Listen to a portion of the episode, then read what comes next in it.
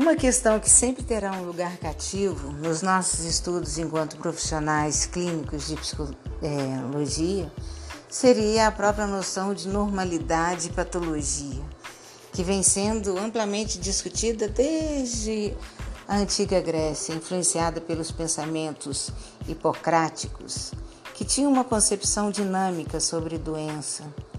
A saúde seria harmonia e equilíbrio, e a doença seria a perturbação dessa harmonia e desse equilíbrio.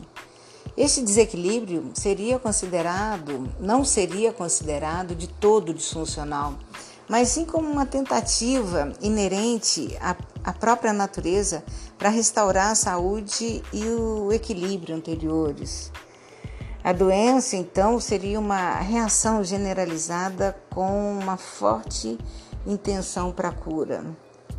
Augusto Conte, filósofo, apoiado nos pensamentos de Brousseau, é, considera que considerava que a doença seria o excesso ou a falta de excitação corporal. Então a doença se constituiria a partir de mudanças da intensidade de estimulação que seriam indispensáveis para a manutenção da, da saúde.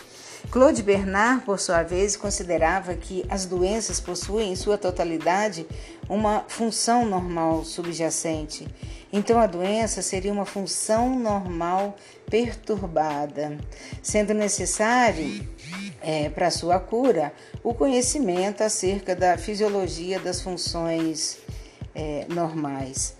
Então, percebe-se que essas concepções de saúde e doença, apesar de distintas, elas se centram em mudanças fisiológicas corporais. Quando a gente entra no campo da psicopatologia, não é mais possível é, esta forma de distinção, tanto pelo desconhecimento da própria fisiologia dos processos mentais, que muito já foi desvendado pelas neurociências nas últimas três décadas, né? Quanto pelo limite tênue entre o que é considerado normal e o que não é. Então, isso é representado muitas vezes na própria afirmação do Legache de que a desorganização mórbida não é necessariamente o inverso da normal, já que podem existir estados patológicos sem correspondências no estado normal. É, então, o Ganglian ele traz uma distinção importante a respeito da terminologia que é muito aceito até hoje, que afirma que o patológico ele é anormal, mas que nem todo anormal é, pode ser considerado patológico, poderia ser considerado como adaptativo. Então percebe-se uma complexidade da tarefa de demarcar fronteiras entre normalidade, anormalidade e patologia no campo da saúde mental.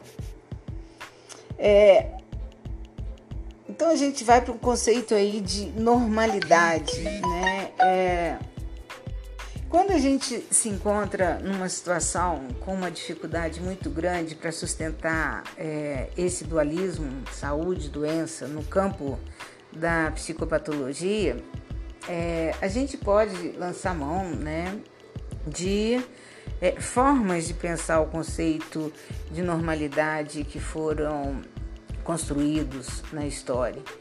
É, a Rúria Guerra e Marcelli, em 1983, eles sustentavam que todas as definições é, baseadas em, é, em alguns é, é, baseadas em saúde e doença estariam é, relacionadas a uma média estatística, a um normal enquanto ideal, a um normal como processo dinâmico que pressupõe certo equilíbrio.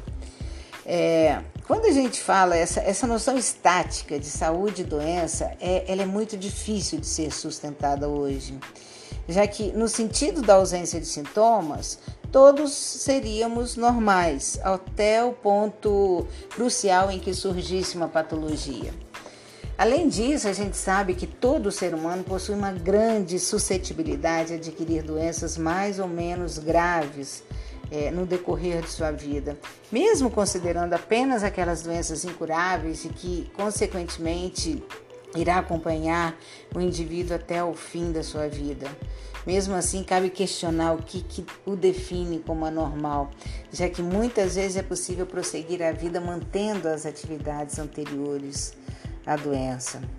Quando a gente fala é, do normal enquanto média, estati média estatística, a gente não leva em conta a pressão cultural, já que condutas desviantes de tal cultura é, poderiam ser consideradas, é, de acordo com este modelo, anormais em outras. Então, todos os que de alguma forma transcendessem os limites do conformismo social ou da capacidade intelectual, por exemplo, seriam anormais.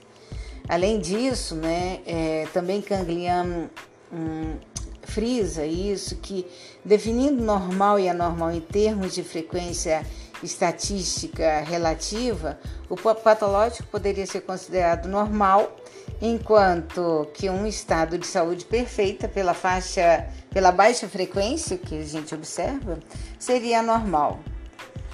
É, um outro ponto seria o, o, normal como ideal, que pressupõe primeiramente um determinado sistema de valores. Então aqui cabe questionar primeira, primeiramente como seria acolhido um sistema de valores padrão para o estabelecimento da normalidade. Caso o ideal fosse um grupo social, voltaríamos à, à noção de norma estatística, já que todos teriam de se enquadrar no modelo de tal grupo. Caso o sistema de valores ideal fosse pessoal, é, cada indivíduo possuiria sua própria definição de normalidade, o que tornaria inútil é, o seu conceito, né? Esse conceito. É, o conceito dinâmico, né, diz respeito à capacidade de retorno ao equilíbrio anterior isso sugere que haja um processo de adaptação a certa condição, no qual se corre o risco de promover a submissão e conformismo diante das situações sociais. É, Bergeret também coloca uma, uma definição interessante. É, ele, ele, ele, ele tenta definir o normal em relação à flexibilização que o sujeito possui em atender suas necessidades pulsionais, né? Ele era um psicanalista e de seus processos primários e secundários, tanto no plano pessoal quanto social. Então, o normal para ele não seria uma pessoa que se declara como tal, ou um doente que ignora a sua doença. Mas, ao contrário, uma pessoa que tenha conseguido superar suas dificuldades internas e externas, mesmo que em alguma situação excêntrica, tenha se comportado de maneira aparentemente normal. Outra forma de compreender o normal, é, de acordo com é, Winnicott, né, em 1967, e também da grande maioria dos psicanalistas é, que possuem uma tendência de pensar na saúde como ausência de distúrbios psiconeuróticos, né? É, mas de acordo com o Winnicott, isso não é verdade. Necessita o que? Uma discussão de emergência de critérios mais sutis. É, Para ele, deve-se pensar a normalidade, nas palavras do Winnicott, em termos de liberdade dentro da personalidade, de capacidade para ter confiança e fé, de questões de constância e confiabilidade objetal de liberdade em relação à autoilusão e também de algo que tem mais a ver com a pobreza enquanto qualidade da realidade psíquica pessoal. Fecha aspas, né? Então, dessa forma, a saúde estaria diretamente relacionada com a passagem da dependência para a autonomia, para a independência sendo que a vida de um indivíduo saudável seria caracterizada tanto por sentimentos positivos quanto por sentimentos negativos gerados aí pelas frustrações, pelos, pelas dúvidas, medo, enfim. É, a concepção freudiana ela difere das demais pela ênfase no desenvolvimento psíquico sobre é, a própria classificação é, nosológica Bergeret considera que o grande mérito de Freud foi demonstrar que não existe uma solução de continuidade entre o normal e o neurótico. O que pode ser diferenciado entre eles seria apenas o uso e a flexibilidade de mecanismos, né, que, pare que pareciam ser os mesmos em ambos os casos. Então percebe-se que nenhuma das classificações é capaz de explicar exaustivamente os fenômenos envolvidos nos diferentes estados psicológicos. Considera-se então é, indispensável levar em conta conjuntamente os aspectos fisiológicos, psicológicos e dinâmicos do sujeito.